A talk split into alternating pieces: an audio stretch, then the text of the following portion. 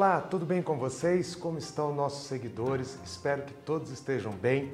Vocês devem estar estranhando um pouquinho hoje o Agora a Terça é Livre estar começando comigo, mas nós vamos fazer hoje um formato um pouco diferente para e vocês vão entender o motivo. Na verdade, nós vamos dar continuidade hoje com outro entrevistado ao assunto já tratado em um programa anterior, que é justamente a questão voltada para cidades inteligentes, energias renováveis, ou seja, é sempre na ideia de aprofundar os temas.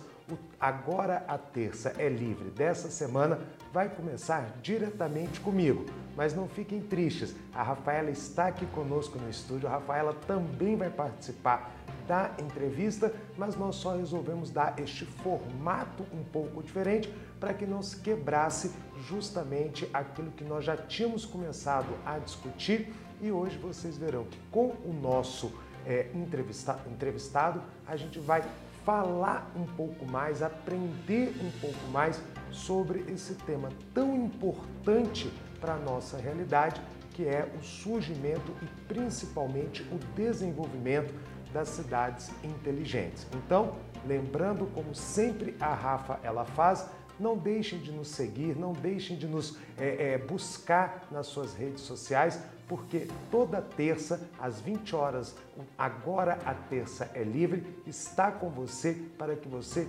forme a sua opinião e forme a sua opinião baseado em fatos, baseado na verdade. Mas como dizia, ou como diz sempre a minha amiga Rafaela, Brasília sempre está pegando fogo. E essa semana eu queria tratar de alguns assuntos importantes aqui com vocês, mas vamos começar justamente com as manchetes. Vamos começar com aquilo que é notícia nesta, nesta cidade e que repercute tanto no Brasil quanto no mundo. E vou começar com uma notícia muito recente, que é justamente a questão das, as, da, da taxação dos sites de apostas que existem no Brasil. Então, o que, que nos diz o G1? O G1 ele afirma outorga de 30 milhões e alíquota de 15%.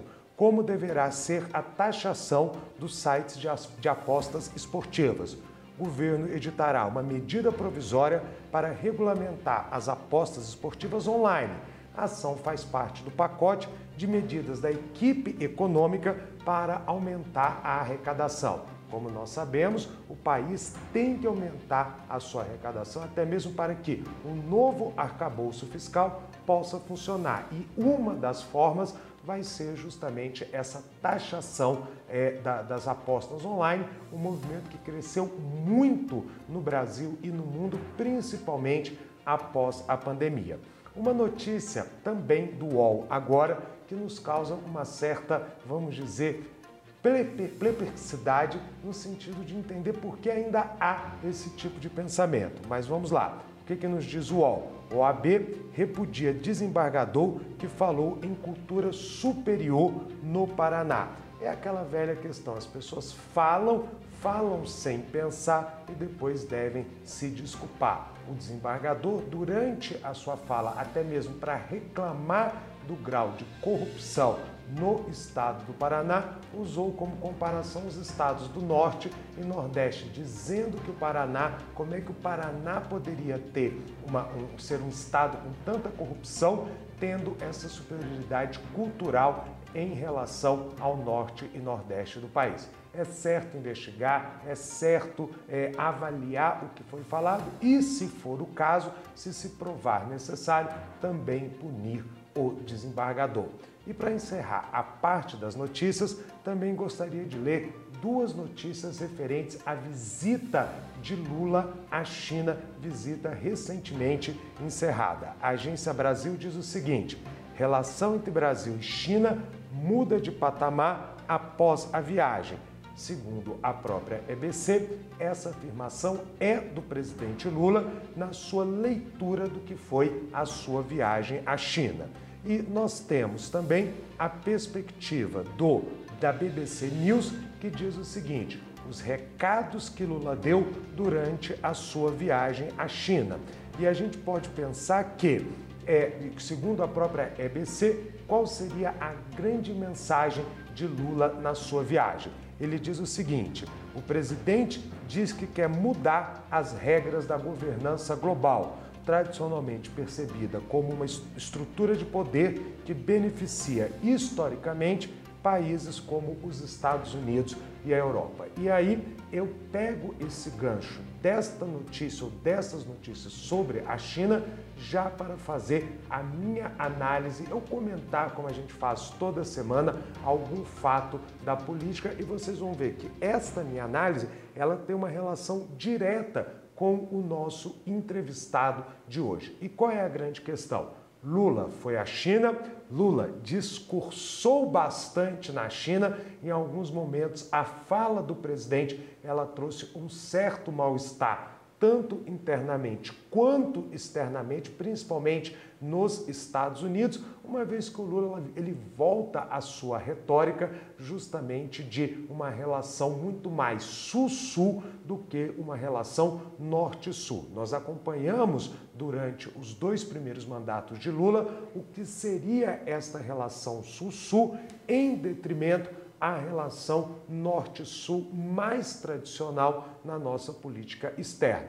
Por incrível que pareça, não vou entrar aqui com vocês num debate voltado, relacionado única e exclusivamente a essa relação internacional. Sul-Sul, Norte-Sul, Leste-Oeste, Ocidente-Oriente, não me interessa. Mas eu acho que o mais importante dessa visita de Lula à China é aprender com os chineses a questão da evolução e principalmente do desenvolvimento econômico. Os chineses, há 50, 60, 70 anos, eram um país ou era um país até mais pobre que o Brasil, com uma população vivendo em uma extrema pobreza e nos últimos 50, 60 anos, hoje a China se torna uma potência capaz de rivalizar com os Estados Unidos. Independente de serem uma ditadura, isto é inquestionável, é uma ditadura e é e deve ser combatida essa ditadura. A China tem bons exemplos de avanço e de uso da tecnologia para o desenvolvimento econômico e social. E é aí o grande mote que o Brasil não pode perder. O Brasil ele tem que aprender com a China como usar a tecnologia a seu favor. Hoje, as maiores cidades chinesas são todas interligadas, todas dentro do uso da tecnologia super avançada. Hoje, praticamente o chinês, ele consegue resolver quase todas as suas questões via celular, via aplicativos, seja questões relativas ao governo, seja questões relativas à própria relação entre as pessoas. E esse desenvolvimento tecnológico, ele trouxe ganhos. É uma sociedade que conseguiu e investiu principalmente na educação, mas numa educação de ponta para a sua população a gente tem que cuidar do nosso mercado agro, a gente tem que produzir cada vez mais, nós temos que ser o celeiro do mundo como nós somos. Mas isto não pode ser em detrimento ao desenvolvimento tecnológico ou ao desenvolvimento de uma educação pautada na produção industrial. Na verdade, o Brasil ele não tem que escolher ou vamos investir no agronegócio ou vamos investir na indústria mas na verdade os grandes países do mundo eles se desenvolveram ao entender que todas estas áreas são importantes para o crescimento de um país. Não adianta eu ter um agro muito forte se eu não produzo riquezas na indústria. Não adianta eu ter uma indústria muito grande se eu não tenho uma produção agro, agro muito forte. Na verdade, o, o Brasil é um dos poucos países do mundo que pode se dar ao luxo, que pode se dar à, à necessidade de investir nessas duas áreas, na área do agronegócio e na área também do desenvolvimento industrial. Mas não apenas a indústria de base. Nós temos que entender que a indústria hoje, ou o futuro da indústria, caminha para a indústria de tecnologia.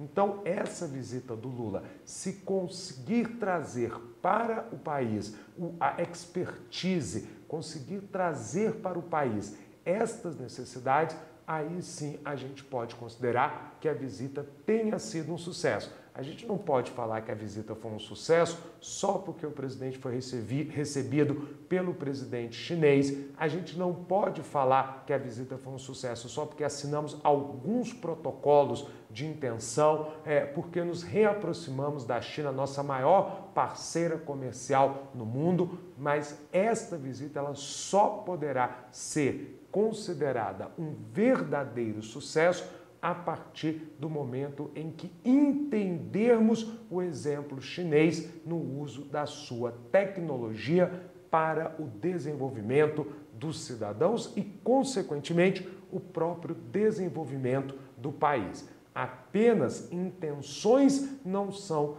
não, não são suficientes para que o país possa encontrar o seu rumo. Agora, eu gosto sempre de lembrar quando eu falo de aprender com a experiência chinesa, não é aprender a política chinesa que sempre foi pautada pela falta de liberdade. Essa deixe para os chineses, eles resolvam as suas questões. É a tecnologia, é o 5G, é o desenvolvimento de cidades inteligentes que devem pautar a nossa relação com a China, além do comércio, claro, agroexportador, a industrial, o que for necessário comprar da China, comprar, o que for possível vender à China, vender, mas sempre pensando nos interesses do Brasil.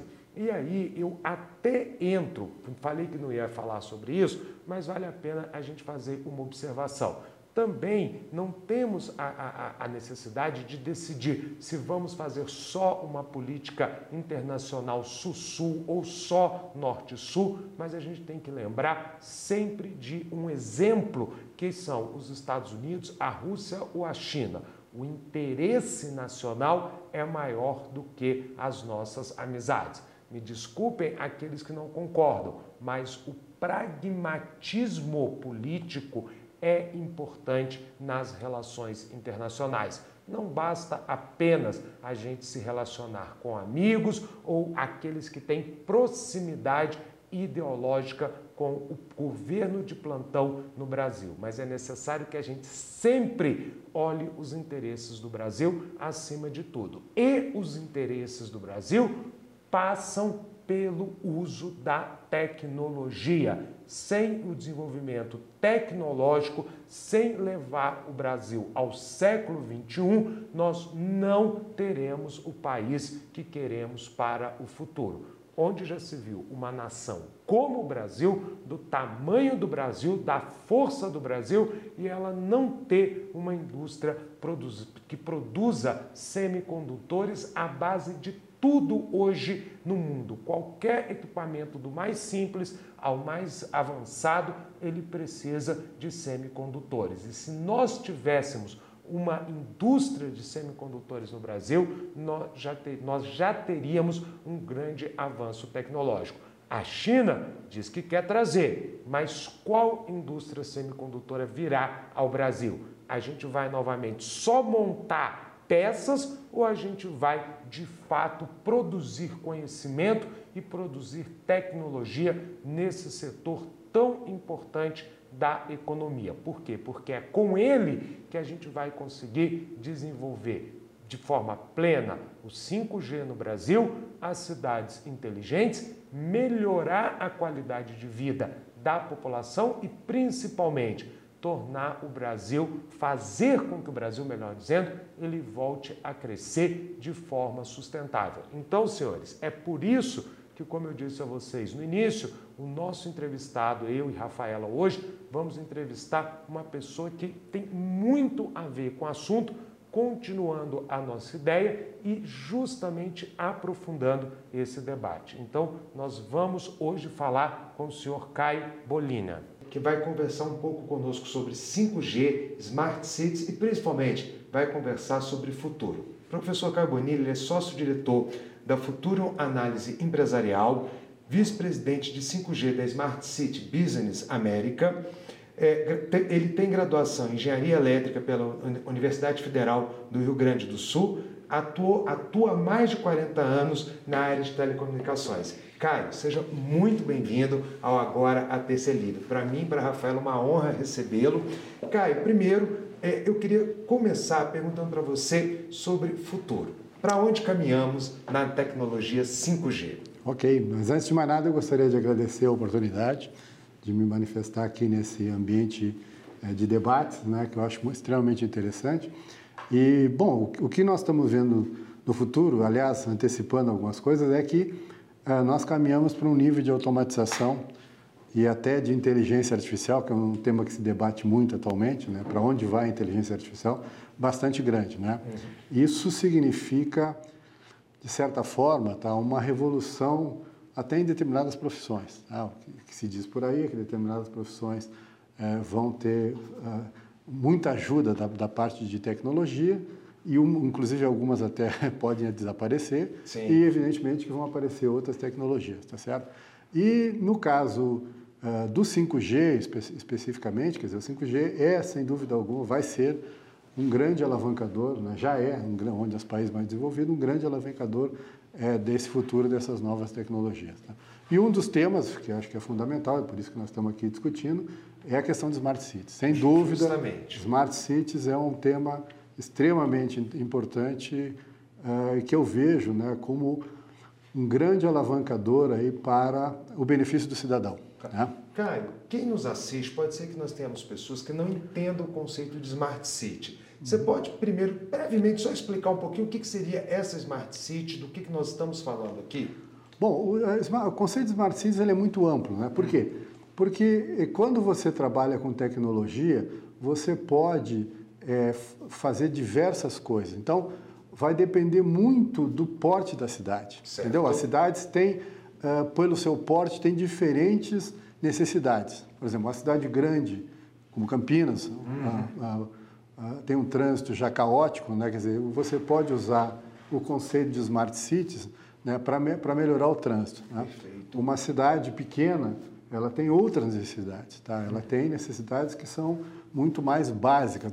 Claro que as grandes também têm, né? Mas é, então vai depender muito do porte da cidade, quais são, de que maneira que a tecnologia pode colaborar então para uh, uh, melhorar a vida do cidadão. Aliás, é uma coisa importante, né? Eu estava pesquisando esse tema na internet, tá? Existe existe uma cidade no Brasil hoje que ela é conceituada como Smart City pelas normas internacionais. Só São José dos Campos. São José dos Campos, São Só Paulo. São José dos Campos, em São Paulo, exatamente. Uhum.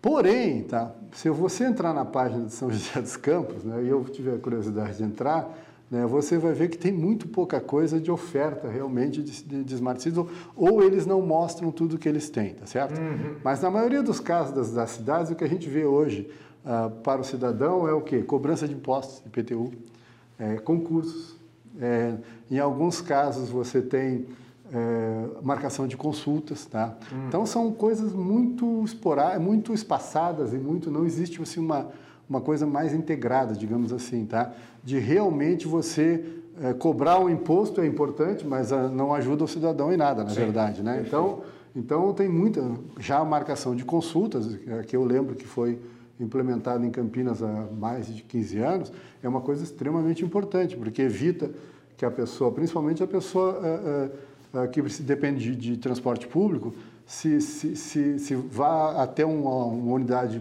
pública de saúde para marcar uma consulta, que às vezes é longe da casa, tem que pegar dois ônibus e vai gastar dinheiro vai gastar um dinheiro que, no fundo, ela poderia fazer usando a tecnologia. Caio, eu, eu abri a nossa conversa falando de 5G, né? Certo. É, só que a gente sabe que a tecnologia ela demora a se expandir, né? E até onde já chegou o 5G, vamos citar aqui o Distrito Federal, Brasília, por exemplo.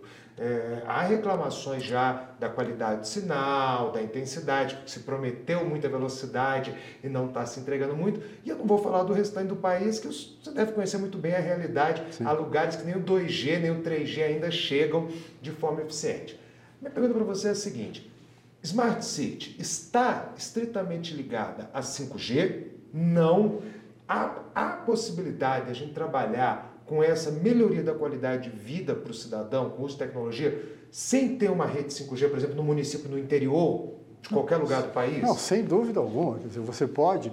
Existem outras tecnologias hoje, tá? como, por exemplo, tecnologias de, tecnologias de wireless uh, de, de, baixa potência, onde, como a LoRa, por exemplo, que é uma tecnologia que se usa bastante já no Brasil, tá? tem uma rede LoRa já importante, onde você consegue fazer diversos serviços, tá certo? Mas são, digamos assim, você pode usar a rede 4G, tá? que já está bastante espalhado no país. Você pode usar banda larga, por exemplo, atendimento às escolas, tá? escolas públicas. Né? Uhum. Né? Evidentemente que o 5G, até chegar no nível de atendimento de uma escola pública que precisa de muita uh, velocidade para atendimento dos alunos e atendimento uh, de todas as necessidades de uma escola, de uma, de uma universidade, Sim. por exemplo, que é mais ainda, né? é difícil de você trabalhar só com uma, uma única tecnologia. Então, evidentemente que hoje várias tecnologias estão uh, sendo utilizadas para o benefício de alguma forma do cidadão. Vou dar um exemplo, por exemplo. O que, o que, que as, tecno, as tecnologias, vou falar no plural, né, podem ajudar é, uma, uma, cidade? Tá? Vamos, vamos pegar o, o, recente caso que aconteceu aí no litoral de São Paulo. Tá? E, aliás, já no, é, anteriormente, já, já havia essa preocupação no, no, no estado do Rio de Janeiro é você ter sensores, hum. tá certo? Que monitoram os sensores wireless que monitoram o deslocamento de terra. Ah, perfeito. Você e tá eles podem da chuva. Da chuva, perfeito. exatamente. E eles podem então prevenir, prevenir não que eles vão evitar a, a, o, o, deslocamento, mas eles vão prevenir que se percam vidas, certo? Uhum. Eles vão prevenir muita coisa, porque uh, uh, hoje em dia só, só, só vão ver o desastre quando ele acontece. Esse tipo de tecnologia já está disponível. Tá? Então, você pode fazer isso, eh, de certa forma, eh, eh, de maneira isolada, onde você tem esse tipo de problema. Uhum. Evitaria a tragédia que aconteceu, não a tragédia material, Sim. mas a tragédia em vidas humanas que aconteceu em São Paulo e já anos anteriores no, no Rio de Janeiro. Tá? Então, essa é uma questão. Outra questão, por exemplo, que eu acho importantíssima para as grandes cidades é a questão dos bueiros. Tá? Hum. Bueiro entupido, tá? ou seja, Bueiro entupido causa numa, uma enxurrada, e nós estamos na época de enxurrada em várias cidades, né? agora no, aqui no centro-oeste e no sudeste. É, se você entope um bueiro, você alaga uma cidade. Alaga uma cidade, você causa um transtorno para todo mundo. Né? Então, existe já, já a tecnologia onde você coloca sensores, né? e na medida que o, o bueiro está entupido, esse sensor dispara um alarme, então, e esse alarme pode ser utilizado pela prefeitura, pelo serviço de limpeza pública, então, para ir lá e já uh, desobstruir esse bueiro antes que aconteça um desastre. E assim foi, por exemplo, a questão do trânsito, né? Uhum. A questão do trânsito no Brasil, que é, as cidades estão... Ontem, anteontem eu estava me deslocando aqui em Brasília, eu não, eu, para mim foi uma surpresa ver o, o caos que é o caos. trânsito em Brasília às 6 uhum. horas da tarde. Né? Então, você... Com Imagina. Ontem eu levei 40 então, minutos para andar 11 quilômetros. E você vê, às vezes, a, a, os sinais, né, os sinais de trânsito, é, você tem um, uma, um, quilômetro, às vezes, de carro e o sinal do outro lado não tem nenhum carro e, e continua vermelho para um lado. Então você pode regular isso, quer dizer, uma, evidentemente de modo integrado, né, através de uma central de trânsito, usando tecnologia, então, para você, com sensores, então, você fazer a contagem de carros e dizer, não, agora está na hora de parar isso aqui e liberar o outro. Assim, e assim sucessivamente. Então, tem vários tipos de aplicação que você pode já utilizar tá? utilizando tecnologia sem necessariamente utilizar o 5G. Agora, Kai, me causa uma, uma, uma, uma, surpresa, né? Você me disse que já existem vários recursos disponíveis, sem né? Dúvida. Você citou aí sem na questão para enfrentamento do, do, dos desastres, quando das encostas, estava tentando procurar Sim. a palavra, porque contra a natureza a gente não vai impedir a não, chuva. Não, Isso não vai é impedir. fato. Você citou o semáforo, você citou a questão do bueiro, que eu entendi, são todas tecnologias disponíveis. Por que as cidades no Brasil não usam isso. O que, que é? dificulta um prefeito buscar uma instalação de um, de um serviço, de um equipamento nesse sentido? Eu acho que a questão passa por dois fatores que, eu, que são é, preocupantes e primordiais. Tá? Um deles é a questão financeira mesmo. As uhum. prefeituras, hoje, na maioria dos casos no Brasil, elas são deficitárias. Tá? Então, é, e a outra é a questão seguinte, tá bom, você arruma dinheiro. Já aconteceram no, no, no, meu caso, no meu caso que eu digo não, no caso da nossa área de telecomunicações, tá? aconteceram vários casos, por exemplo, a questão de cidades inteligentes que se, que se implantou aí no início dos anos 2000 em vários, quer dizer, o dinheiro, o governo federal deu dinheiro, implantou-se implantou as cidades inteligentes, só que é o seguinte, você não tinha mão de obra especializada para tocar, para tocar. A legislação é, é, é muito complicado você fazer, por exemplo, uma parceria com uma empresa privada.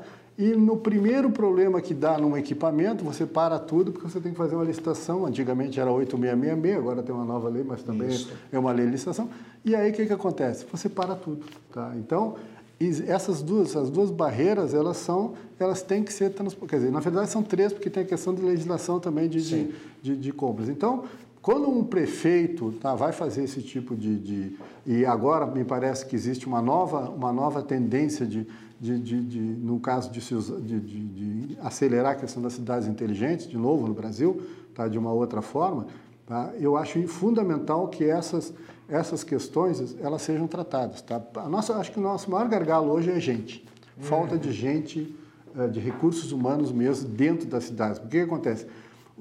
As pessoas com maiores recursos técnicos nas, nas cidades, como regra, eles saem porque eles vão ter maiores oportunidades em cidades maiores. Nós estamos falando de capacitação Capacitação e, manter, manter esse as, duas, as duas coisas. Você uhum. ter capacitar o funcionário e mantê-lo mantê lá. Tá? São as duas coisas fundamentais. Por isso que eu acho que a parceria das prefeituras com a, a, o poder público em geral, né? com a iniciativa privada, ela melhora muito a vida. Então, nós temos experiências em várias uh, cidades do Brasil tá? onde a prefeitura ela fez uma parceria com um provedor de internet na cidade. Então, tem o caso tipo que eu conheço no interior de Minas, que o provedor de internet ele fez uma parceria com a prefeitura e instalou câmeras de segurança uhum. na cidade. Em troca, ele recebeu, ele instalou as câmeras e em troca ele recebeu do poder público, então, algumas é, é, facilidades para instalar os equipamentos dele. Então, houve uma parceria, um, uma parceria ali muito bem feita, onde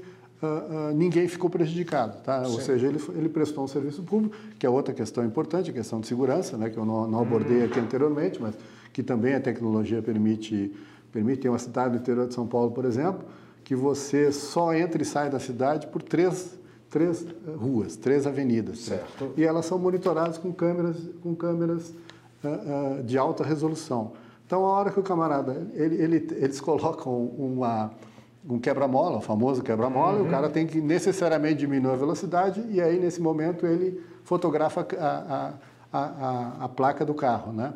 E aí ele já checa numa base de dados né, é, é, qual, é, qual é a condição daquele carro, se ele pagou, se ele tá, foi roubado, etc. E tal. Então, isso diminui muito a questão de roubo de, roubo de carros nessa, nessa cidade. Tá? Hum. Então, é outra maneira que a tecnologia, que eu até estava esquecendo de relatar, que a tecnologia pode, pode ajudar. É, Caio, é, o, que, o que faz com que uma cidade seja considerada inteligente? O que, que, o que, que se necessita para que Excelente pergunta. Como é que eu vou saber que aquela cidade é inteligente ou não? Bom, na, na verdade, Rafaela, né? Quer dizer, deixa eu fazer, pegar meus alfarrados aqui, certo? Existe uma, uma regra, né? Que é, uma, que é da, da BNT, né, que diz o seguinte: para uma cidade ser inteligente, e no caso que eu citei anteriormente, é, é a cidade de São José dos Campos, você tem que passar por três normas. Né? As três normas são, peraí que está difícil de achar aqui. A ISO NBR, a norma brasileira ISO 37120, 37122 e 37123. Ou seja, você tem que ser certificado nela. Tá? Eu não sou um expert nessa, na certificação, mas eu acredito que, evidentemente, que para cada tamanho de cidade você tenha, é, evidentemente, que uhum. requerimentos, ou seja, necessidades diferentes, tá certo? Você não vai comparar uma pequena cidade do interior né, com uma metrópole, claro. como Brasília, né?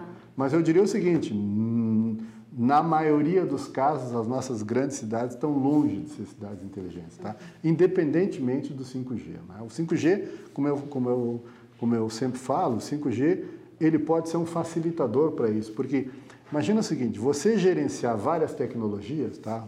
Gerenciar várias tecnologias, você tem que ter gente especializada em cada uma das tecnologias, tá? A não ser que você faça parcerias diferentes. Isso significa que você vai ter que ter, ter então, uma, um, um, centro de, de, de, atendimento, um centro de gerência com várias tecnologias integradas nele. Não, isso não é uma coisa fácil. Sim, né? imagina. Então, o 5G ele facilitaria, ou facilita, vai facilitar e muito né, essa integração. Mas é, é, eu não acredito que ele sozinho possa resolver alguns casos, por exemplo, na banda larga quando a gente ultra banda larga, embora o 5G prometa a ultra banda larga uhum. também, né? mas aí é uma questão de preço, não é nem uma questão de tecnologia, quanto que isso vai custar, tá certo? Então, na a rigor, Rafaela, é isso, você tem você tem uma, três normas que você tem que se certificar para ser, um, ser uma, uma cidade é, é, inteligente.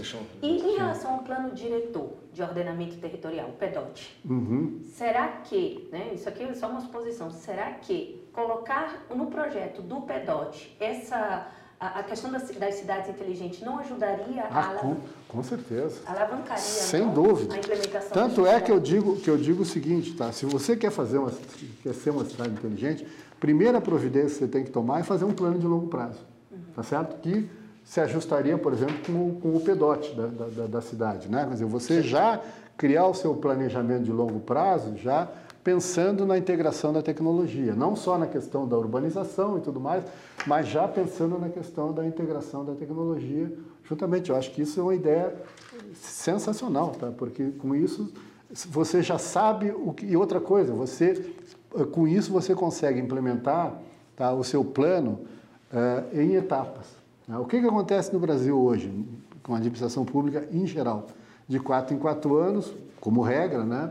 ou no oito, né? muda a administração e o cara é novo que entra e diz, não, eu não quero nada disso, eu vou começar tudo de novo. Se você fizer um plano de longo prazo aprovado pela Câmara de Vereadores, que vire lei no, no município, ou, ou, o prefeito, ou, ou o governador, é, muda a lei ou ele vai ter que cumprir aquele plano de longo prazo. Isso, então, dá continuidade né, àquele plano e continuidade, então, à implementação desse, é, da, da, tecnologia, tá certo? Isso, isso tem que ser um tá projeto dentro... de Estado, né, Estado, cara? não, com certeza, é um projeto de Estado. Hum. Você pega, por exemplo, o exemplo máximo da Estônia, hoje no mundo conhecido como, como o país mais digital no quesito GovTech, cidades Sem inteligentes, dúvida. em tudo isso Aquilo foi uma, foi uma alternativa de, de, de Estado. Sem o dúvida. Estado estoniano falou, fez essa escolha e quis isso para facilitar a vida do cidadão. Sem dúvida. Eu, eu, é, é, quando a Rafaela coloca botar no pedote, é justamente isso. É isso virar uma política de Estado. De Estado, não é do. Mudou o governo, não importa. Você tem uma política de Estado com regras